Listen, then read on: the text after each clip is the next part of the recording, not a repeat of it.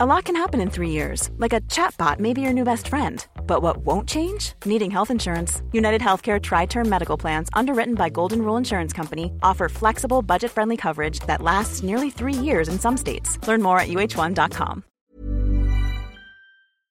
Éducation, santé, environnement. Ça fait dix ans qu'UBS, le sponsor de cet épisode de la story, s'engage dans les investissements responsables. Alors quand j'entends dire qu'il y aura un avant et un après Covid-19, je sais déjà que pour UBS, l'après se fera comme avant, en faveur de la société. C'est aussi pour ça que j'ai choisi d'y placer mon argent.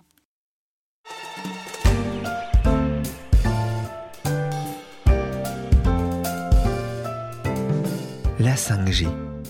Un simple chiffre adossé à une simple lettre. Et pourtant mise ensemble, elles se retrouvent au cœur de l'une des plus grandes guerres commerciales de l'histoire entre les États-Unis et la Chine, les deux plus grosses économies du monde. Je suis Pierrick Fay, vous écoutez La Story, le podcast d'actualité des échos, et je vais vous expliquer pourquoi la 5G, c'est bien plus qu'un problème de téléphone.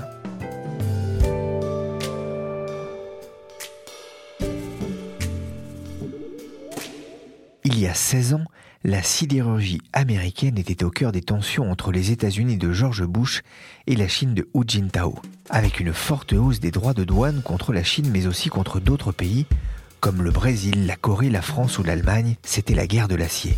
Aujourd'hui, le monde a changé. S'il a toujours été question de l'acier dans la guerre commerciale engagée par Donald Trump contre la Chine, le cœur de la crise est ailleurs. C'est la future domination technologique qui se joue entre les deux pays. L'un des principaux champs de bataille, la 5G, la nouvelle génération de la technologie de communication sans fil. C'est un enjeu crucial pour les États-Unis.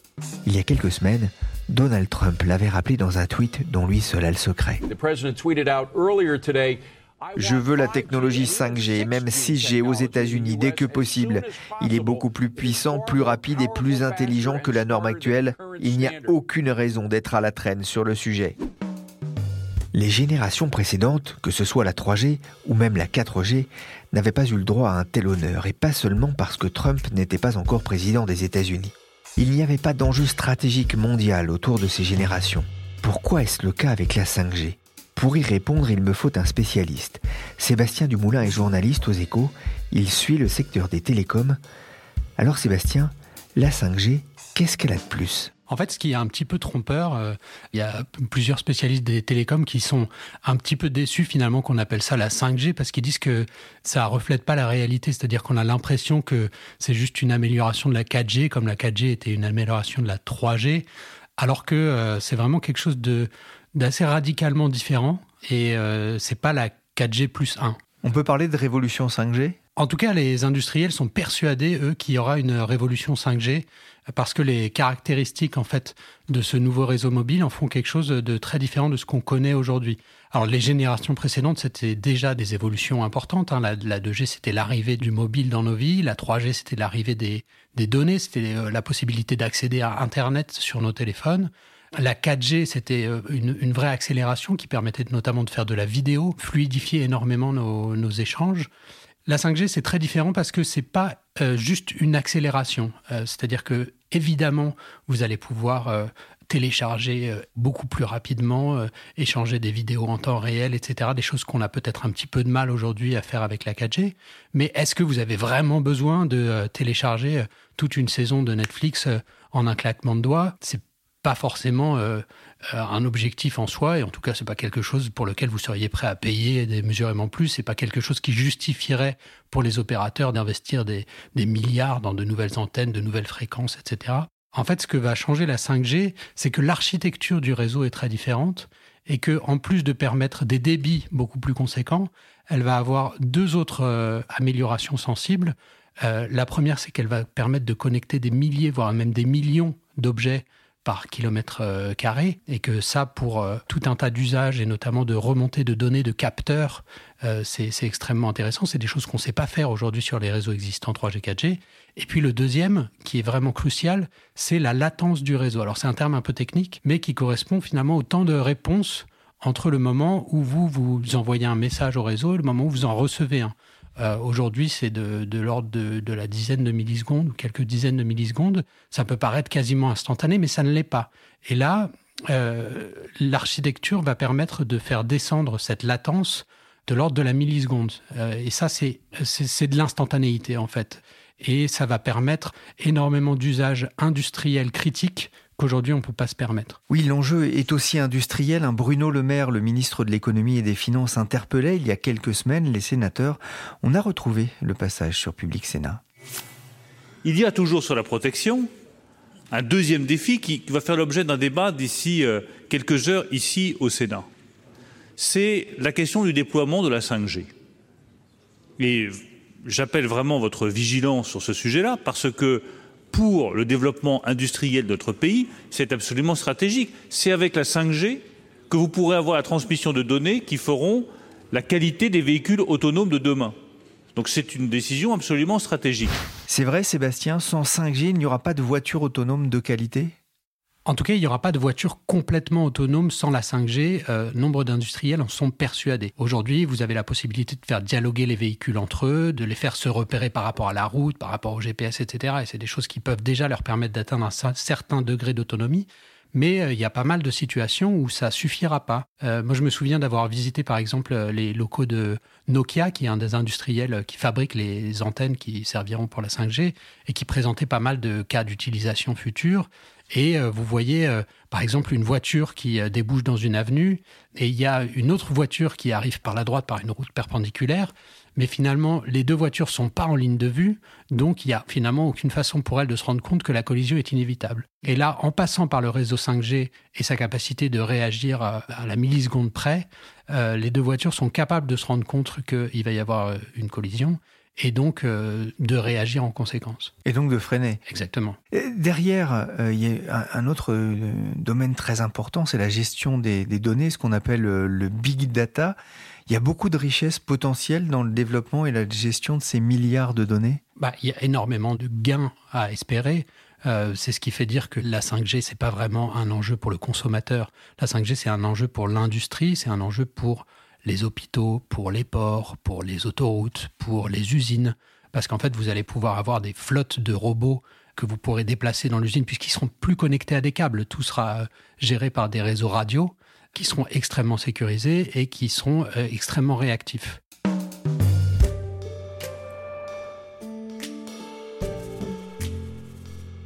Objets connectés, big data, ces simples mots font frissonner les investisseurs du monde entier. On comprend donc pourquoi c'est un enjeu économique. Mais en quoi est-ce un enjeu géopolitique au point que les États-Unis de Donald Trump menacent de casser la base du commerce mondial de ces dernières années? Écoutez encore ce qu'en dit Bruno Le Maire. La différence entre la 4G et la 5G, elle est double. La première, c'est que dans la 4G, les données sensibles sont stockées euh, dans les cœurs de réseau uniquement, mais ils ne sont pas dans les antennes relais. Avec la 5G, les données sensibles seront dans les cœurs de réseau et dans les antennes relais. Ça veut dire que toutes les antennes relais que vous avez dans vos territoires, dans vos circonscriptions, dans vos départements, sont susceptibles de faire l'objet d'espionnage et deviennent des outils vulnérables à des espionnages venus de puissances étrangères. Sébastien, la 5G, c'est une porte d'entrée pour les espions de tout poil? Alors, les réseaux de télécommunications ont toujours été une porte d'entrée pour les espions de tout poil. Il ne faut pas se voiler la face. Ce qui change avec la 5G, c'est que, comme on l'a dit précédemment, elle va connecter beaucoup plus de choses que ce qu'on connectait jusqu'à présent. Et donc, euh, ça devient un réseau qui est vraiment critique.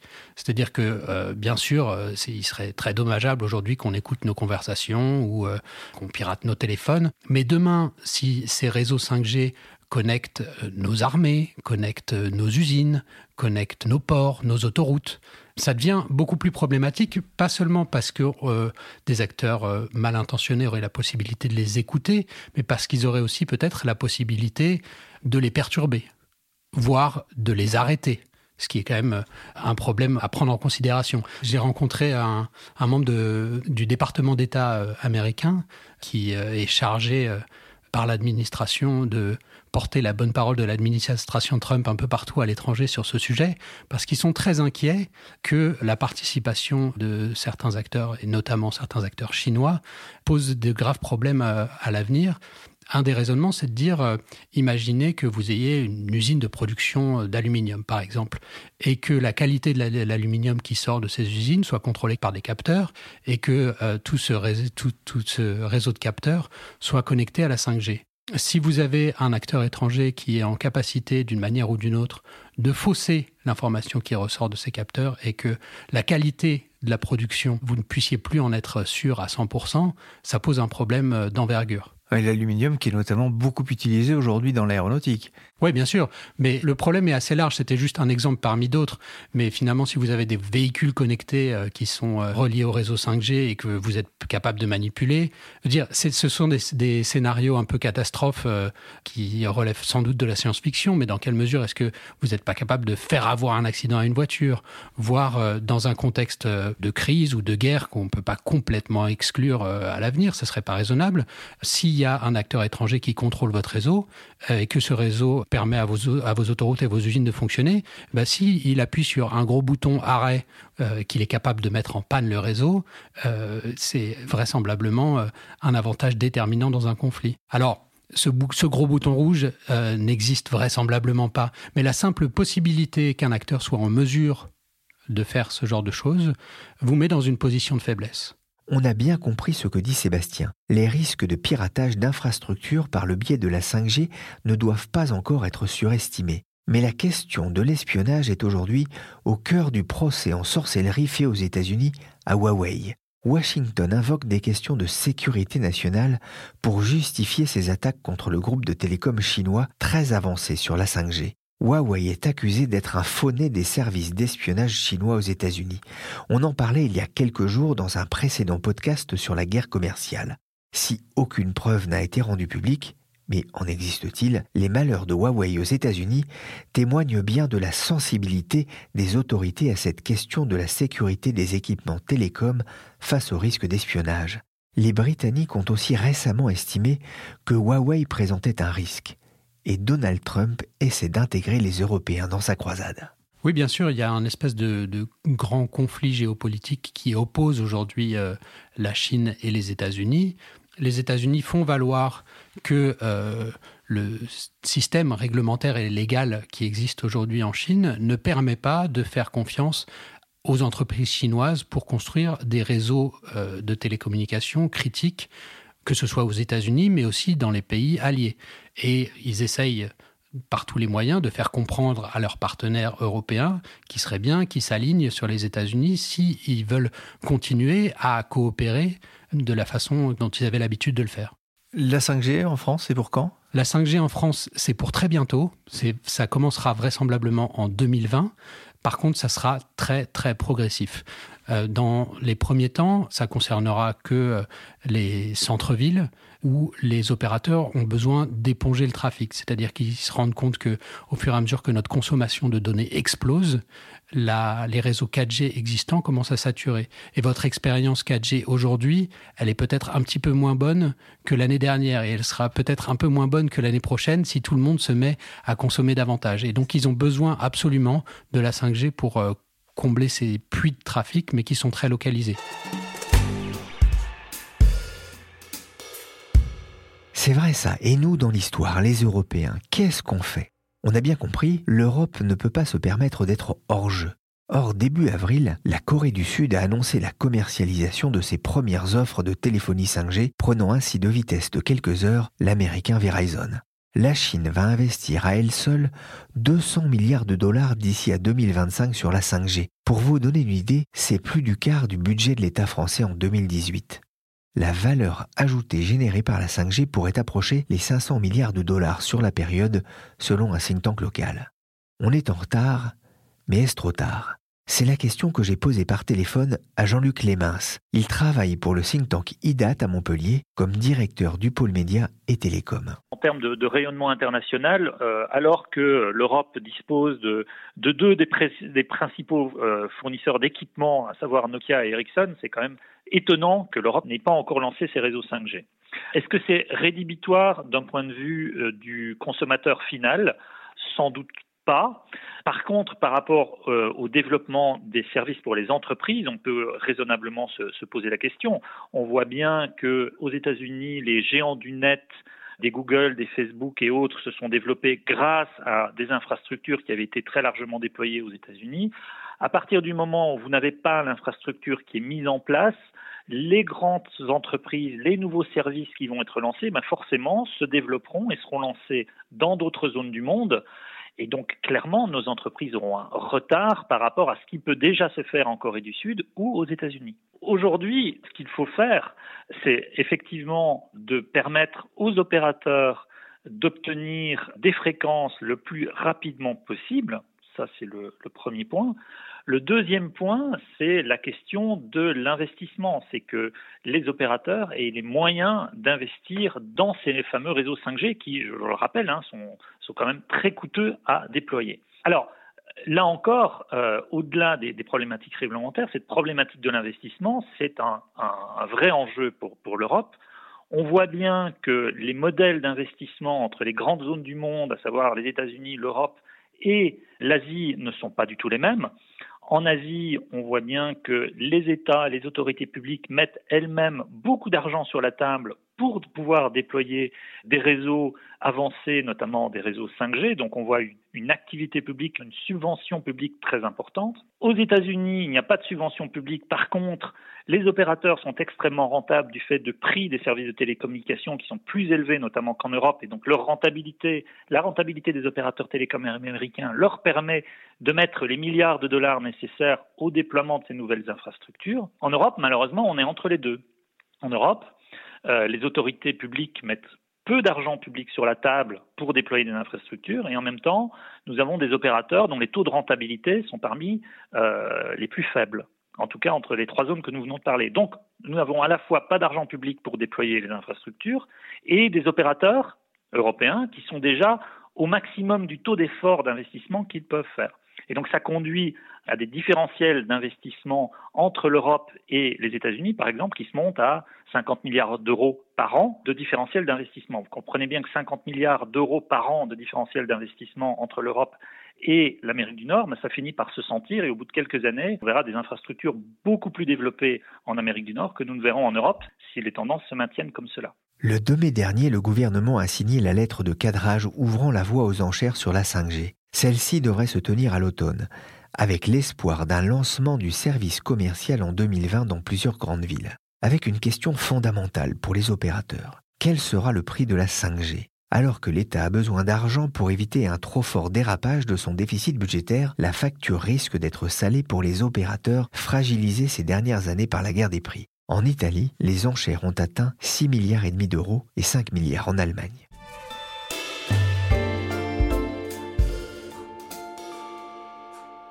Merci Sébastien Dumoulin des Échos et merci Jean-Luc Lémins du think tank date pour cette plongée dans le réseau 5G.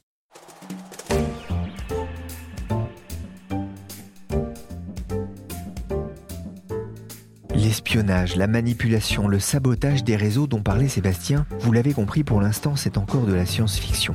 Ça me rappelle toutefois un polar de Mark Ellsberg, Blackout, sur le piratage du réseau électrique européen qui va conduire à un véritable chaos en Europe. Disparition progressive de quasiment tous les services publics et des moyens de production, risque de défaillance des centrales nucléaires, scène d'émeutes et de pillages, ça fait froid dans le dos. Blackout de Mark Esberg témoigne de la fragilité informatique de certains systèmes critiques pour l'Europe, un livre que je vous conseille quand vous aurez envie de vous reposer les oreilles. La story, le podcast d'actualité des échos, c'est fini pour aujourd'hui. L'émission a été réalisée par Adèle Itel avec Jean-Philippe Louis et Michel Varnet. Vous pouvez retrouver cette émission sur votre plateforme de podcast préférée. N'hésitez pas à vous abonner pour ne manquer aucun de nos épisodes. Pour l'actualité en temps réel, c'est sur leséchos.fr.